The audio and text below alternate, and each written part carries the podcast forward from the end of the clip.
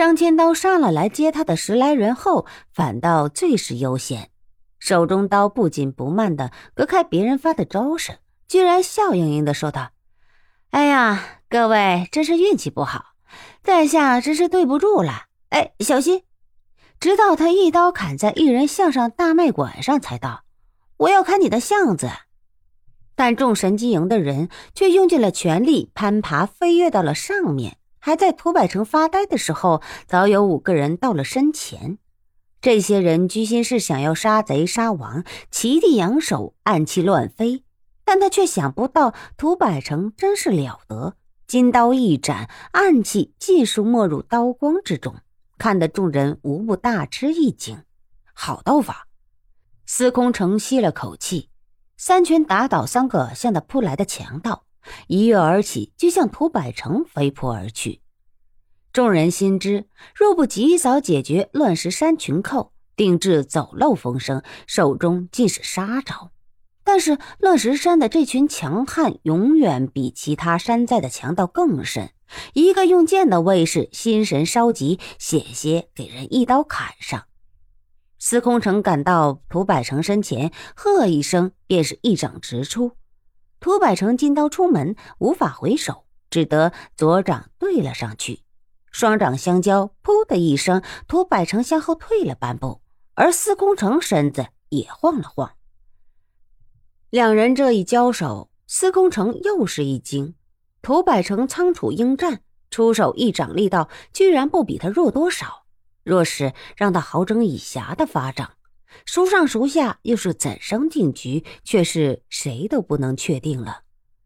司空城不仅看了涂百成一眼，这时一条钢鞭直劈而下，另一人的一支笔向他下盘点去，还有一人在旁伺机要下手。但是司空城自己也觉得费事，不由看定了涂百成，要看他怎生化解。涂百成心知中了计，哪肯久留。同司徒成一交手，便觉不对。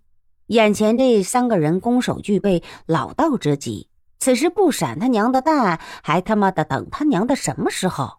猛喝一声，刀光外挥，人却向后开跑。三人还在用心挡他的这一刀时，他却已跑开三十丈了。顺手把一个小道抓来，向笔尖上扔去。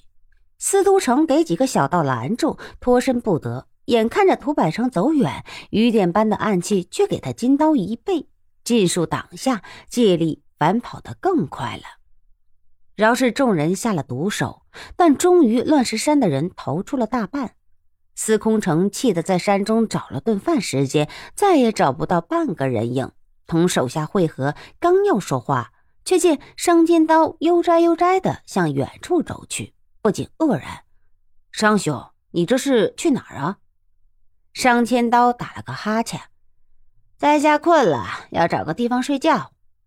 一个人忙道：“商爷，你正事还没有办呢，你这是做什么？”商千刀笑着叹了口气：“你们以为乐石山的人不会走漏风声吗？我跟你们打赌，若是我输了，我就跟你们去找反天会的人；若是你们输了，再给我五万两，怎样？”司空城何尝不知会是这样的结果，但他另有盘算。正事没办，那就请商兄退出银子吧。说话间，也没见他做事，人却已到了商千刀身前，冷冷的盯着他。商千刀大笑：“哈哈哈哈哈哈！银子？有银子吗？什么银子？”商千刀见众人发呆，又道：“在下最是喜欢银子。”莫非各位有什么财路要提拔小人则个？在下先多谢了。说着话，他的手也按在了刀柄上。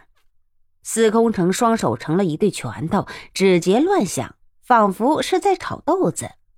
众人也围了上来，盯着商千刀。商千刀也笑不出来了，他只是看着司空城。众人就这样相持着。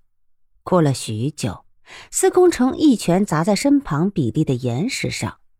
你要做什么？商千刀一字一字的说道：“你们不会在事成之后灭了我的口吗？”司空城想了一想，点点头。商千刀脸色铁青，也不再说话。司空城终于问：“那你要我在刘公公面前怎样交代？”这个我自会向他老人家交代，司空大人就别担心了。司空城吃了一惊：“你要见刘公公？那是自然。”上千刀点点头。否则我找你们做什么？司空城沉默了一会儿，却抖得向手下人吼了一声：“还等什么？回去！”神机营众人都是一怔，却无人敢再说什么，跟在了他身后。上千刀目不转睛地盯着这些人远走，直到没影了，这才从嘴角现出一丝笑意。对着拔出拳头的那个石孔现出的宛如指血印，也没有一点的惧意。